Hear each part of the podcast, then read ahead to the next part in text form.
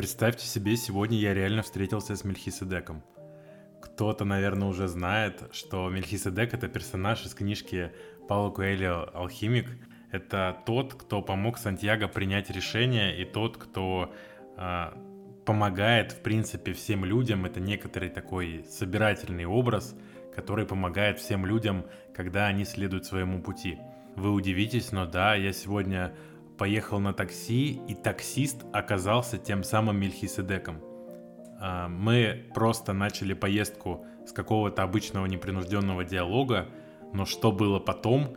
Потом э, таксист откуда-то знал, то есть он понял по каким-то, не знаю, моментам, он говорит, а вы, наверное, программист. Я говорю, да и говорит, вы, наверное, в ЯРГУ учились. Я говорю, да. И, и таких моментов прям начинало становиться все больше и больше. И я понимаю, что, блин, я говорю, а вы очень хорошо разбираетесь в людях. Он говорит, ну да, у меня такое есть. Я говорю, а вы знаете, я тоже хорошо разбираюсь в людях. А, я увлекаюсь психологией, философией, интересными такими штуками. Он говорит, а что вы расскажете про меня? Я говорю, ну, хорошо. Я, конечно, говорю, контакта зрительного не хватает, но давайте я расскажу то, что вижу. Он говорит, да можете прям честно все, что как думаете, так и говорите. Я говорю, ну хорошо. И я ему рассказываю, э, говорю, что вот вы человек общительный, явно человек, э, который э, легко находит общий язык со всеми, видно, что вы не конфликтный, рассказываю о том, что говорю, вы знаете, когда промолчать, точно как бы человек, который близок к душевному равновесию, к гармонии, и он говорит, да, да, абсолютно все, говорит, сходится, и, в общем, на этой волне у нас начинается диалог, о смысле жизни, например. И мы приходим к тому, что действительно смысл иногда его не нужно искать. Нужно просто, как цитата из нашего диалога, ребенок, который получает игрушку, он просто ей играет. Ему нравится эта игрушка, и ему нравится играть. Все, не более. Ему не интересно, где она была сделана. И ему не важно, что эта игрушка произведена там-то, сделана из таких-то запчастей. Это совершенно не важно. Это никак не мешает ребенку играть с этой игрушкой. И важен сам процесс. Это вот одна из тех мыслей, которые мы обсуждали. Вторая мысль это про то, что он говорит, эм, каждую секунду своей жизни я задаюсь вопросом, а что сейчас из меня, что я транслирую во внешний мир или вот этому человеку.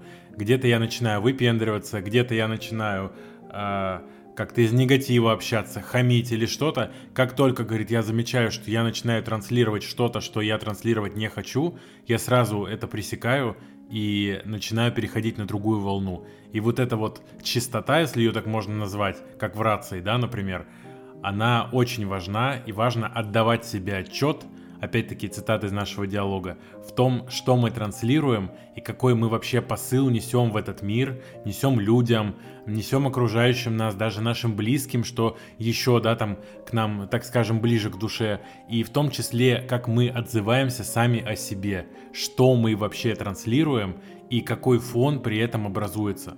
Это вот мысль номер два. И я его спрашиваю, я говорю, а как вот, например, человек заведомо делает плохой поступок, например, по отношению ко мне.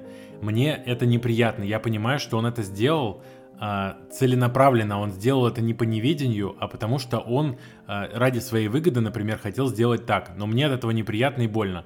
Как в этом случае быть вот на этой волне? И он говорит, очень просто, если бы тот человек, который сделал этот поступок, он бы знал то, что знаешь ты, то есть знал, что вот каждую секунду, да, можно как-то транслировать осознанно э, вот такие хорошие вещи, стараться жить по совести, что можно э, жить сердцем, что стараться э, излучать хорошее, то он бы так не поступил, если бы он был э, в осознании вот этого. И раз он так поступает, значит он точно не в осознании вот этого смысла. И если ты поступишь вопреки его ожиданиям, а, и вопреки вот тому хамскому, возможно, ожиданию, да, которое он хочет получить в ответ, либо какой-то зеркальной реакции, ты сделаешь по сердцу, по совести и с добротой, и с теплом, и на равных ему ответишь, а, то, возможно, в следующий раз этот человек очень сильно задумается о том, а действительно ли он совершает это действие, а, ну, как бы так скажем, и сердце как-то... То есть у него может, в общем, ёкнуть. И вот то, что я при этом остаюсь верен себе, я при этом внутренне чувствую гармонию, я поступаю, как мы с ним говорили, по совести, да, по внутреннему ориентиру, или, как еще говорят, по внутреннему компасу или по внутреннему камертону, вот это самое важное, что я честен с собой, я абсолютно как бы кристально вот прозрачен в этом плане по отношению к себе, и я точно отдаю себе отчет, из каких я мыслей, из каких чувств я сейчас действую и реагирую. И вот это имеет один из таких ключевых смыслов. Ну и еще одну тему, которую мы сегодня с ним обсудили, причем вы удивитесь, а, после того, как закончилась наша поездка, он отменил заказы следующие, и мы еще сидели 15 минут в машине, а, чтобы договорить тему. Вы можете себе в это поверить? Просто, то есть мы с таксистом сидели 15 минут после поездки, чтобы дообсудить ту тему, которую мы начали. Для меня это просто шок. Я вообще в это поверить не могу. У меня никогда такого в жизни ничего похожего подобного не было. Я просто реально в шоке. Я настолько э, вот под этим ярким, приятным, теплым впечатлением, правда, э, это какая-то сверхвера в людей. Вот я прям действительно проникся его философией, его вот этим отношением к миру, когда он рассказывал о том, что э, как он относится в принципе к людям, как, э, как он, да, вот, вот это его внимательность, которая он пытается почувствовать человека, почувствовать, в каком он состоянии. Еще много других моментов мы обсуждали, но хочу рассказать еще про один. Это касается того, что есть, мы обсуждали про переселение душ и обсуждали, я как раз задал вопрос, как вы относитесь к тому, что есть реинкарнация и переселение душ. На что он сказал, что я верю в то, что есть некий замысел, и этот замысел нам не постичь. Э, можно это называть как угодно, можно назвать это Вселенной, можно назвать это Богом, и у этого нечто высшего есть некий замысел. Но вернемся к аллегории Бога, да, которая была ему ближе. Мысль такова, что у этого замысла есть возможность как-то, например, скорректировать события.